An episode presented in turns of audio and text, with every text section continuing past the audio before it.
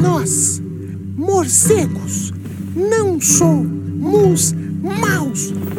E vamos dizer por quê.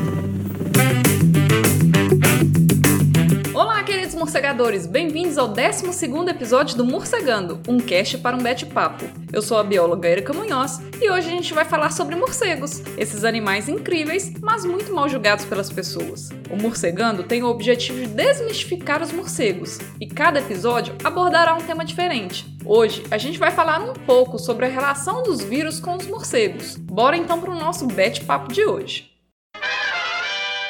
Holy anagrams, what's the answer? Os morcegos são hospedeiros de vários micro-organismos, assim como todo e qualquer outro animal. Não é pelo fato de ser um morcego que ele tem mais vírus perigosos para gente. Para você ter uma ideia, pelo menos 15 doenças são transmitidas de cachorros para as pessoas, somente no Brasil, enquanto que no mundo todo, somente 4 doenças são de fato transmitidas por morcegos. Olha só quanta diferença. E eu quero destacar duas coisas importantes sobre isso. A primeira é que o cão doméstico é uma única espécie, enquanto os morcegos são mais de 1.400 espécies. E olha só como que uma única espécie é capaz de transmitir muito mais doenças em um único país do que 1.400 espécies diferentes de morcegos no mundo todo. A segunda coisa importante para destacar é que das quatro doenças transmitidas por morcegos, duas não são encontradas em toda e qualquer espécie de morcego e as outras duas não são transmitidas exclusivamente por morcegos. E quais são essas quatro doenças? Elas são a raiva, a histoplasmose, o vírus Endra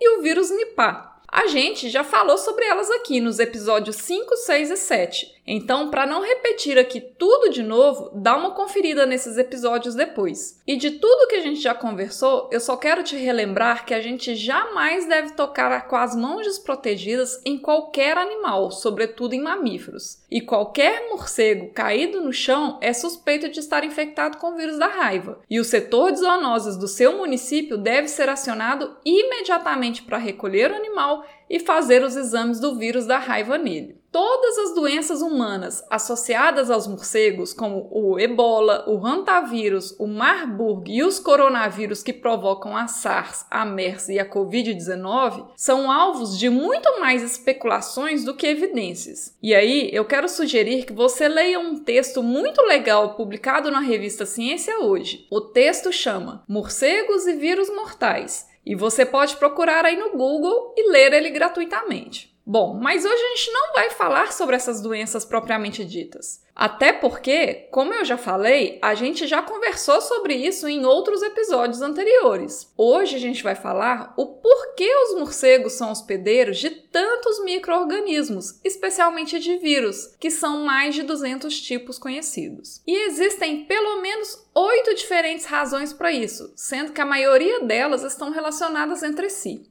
A primeira razão é que os morcegos são um dos grupos de animais mais diversos do planeta. Em número de espécies, os morcegos só perdem para os roedores, que registram atualmente 2.565 espécies no mundo, enquanto que os morcegos são 1.411 espécies. E se tem mais espécies, consequentemente, há uma maior probabilidade de se encontrar micro-organismos como vírus, bactérias, fungos, protozoários e vermes. Então, percebam que só em número de espécies, os roedores têm mais de 1.100 espécies a mais que os morcegos, e, consequentemente, pelo menos 1.100 possibilidades a mais de se encontrar micro-organismos. A segunda razão da gente encontrar tantos vírus em morcegos é porque as pesquisas procuram mais nesses bichos. As pesquisas, na sua maioria, são concentradas em alguns modelos de animais, como os roedores, os morcegos e os primatas não humanos. Se você tiver curiosidade, você mesmo pode checar isso no Google Acadêmico. Procura, por exemplo, quantos levantamentos de vírus já foram feitos em morcegos e em algum outro animal, como por exemplo um gambá, uma girafa, um passarinho, um cágado ou um peixe. Ao comparar, você vai ver uma diferença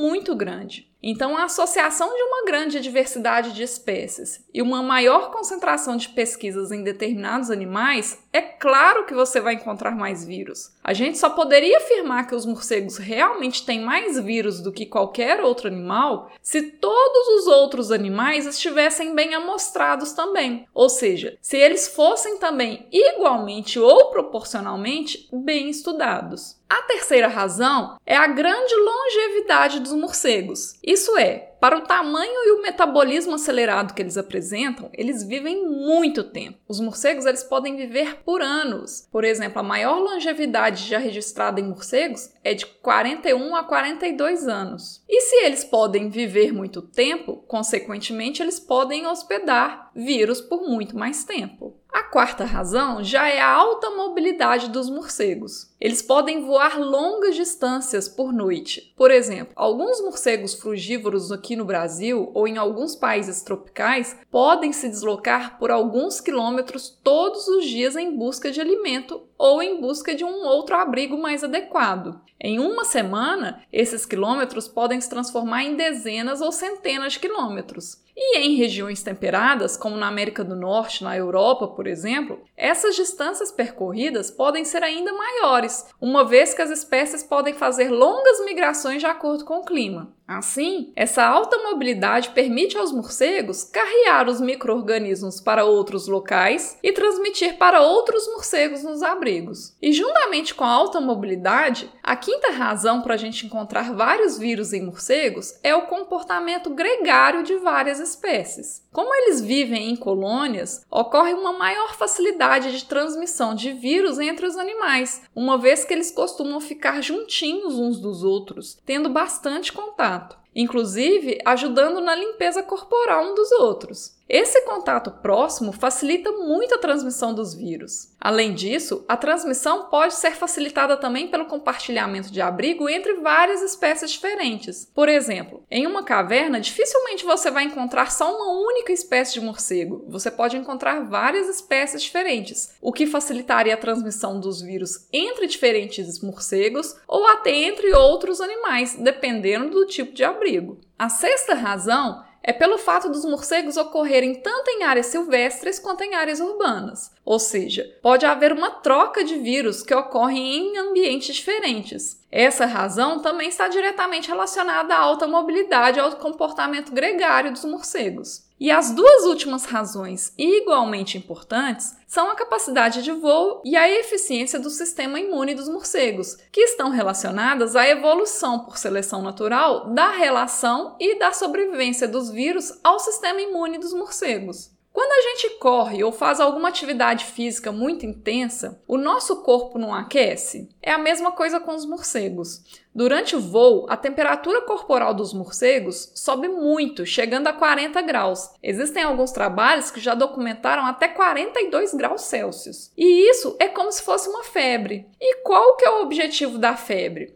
É justamente ajudar a matar os micro-organismos presentes no corpo. Então, ao voar, a alta temperatura corporal dos morcegos consegue combater vários vírus no corpo deles e, por seleção natural, pode favorecer vírus que sejam resistentes a altas temperaturas. Além disso, o sistema imune do morcego também é muito eficaz e similar ao nosso. Eles possuem os órgãos e as células de defesa muito parecidas com os nossos, porém a forma como eles respondem às infecções virais é diferente. E a hipótese para isso é que essa diferença pode estar relacionada ao voo. Mas como assim? Como o metabolismo do morcego é muito alto, principalmente quando ele voa, a atividade metabólica intensa e as altas temperaturas produzem radicais livres de oxigênio. Esses radicais livres são aqueles mesmos que a gente escuta com frequência que causam envelhecimento, lembra? A gente vive tendo propaganda na TV falando de cremes ou dietas que ajudam a combater os radicais livres e a retardar o envelhecimento. Pois então, os radicais livres podem danificar o DNA das células, tanto das pessoas quanto dos morcegos. E é esses danos que os radicais livres causam que podem estar relacionados ao envelhecimento. Porém, por causa do voo, a quantidade de radicais livres que o morcego produz é tão alto que geraria uma resposta inflamatória muito intensa no corpo dos morcegos, o que seria nocivo para eles. Assim, ao longo da evolução por seleção natural, foram favorecidos morcegos que apresentavam uma maior supressão da inflamação intensa. Porém, a inflamação também é um evento importante para combater microorganismos, e sem ela, os morcegos seriam muito susceptíveis aos vírus e às doenças provocadas por eles. Mas não é isso que a gente vê na natureza, muito pelo contrário.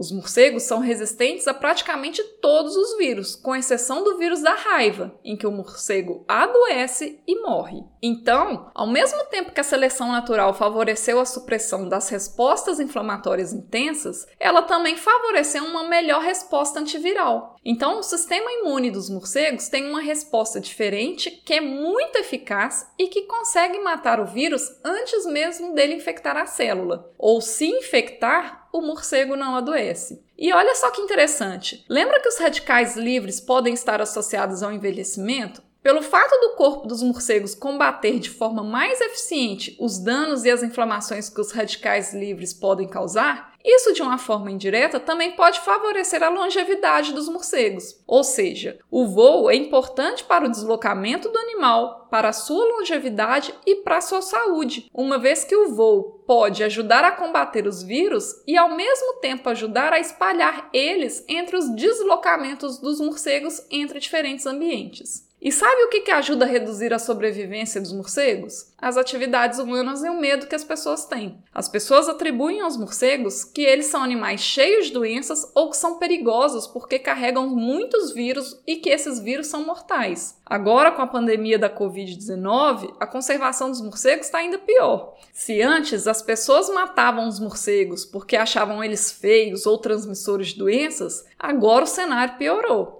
As pessoas estão matando ainda mais os morcegos com medo de se pegar a Covid, o que não está certo e vai ser o tema do nosso próximo episódio. Converse com as pessoas sobre morcegos e esclareça que eles não transmitem doença como as pessoas pensam. Divulgue também um Morcegando para que elas escutem informações corretas sobre morcegos. A gente só vai conseguir uma melhor relação entre as pessoas e os morcegos, bem como uma melhor saúde pública e ambiental, através da desmistificação dos morcegos. É através da educação que a gente muda o mundo, gente.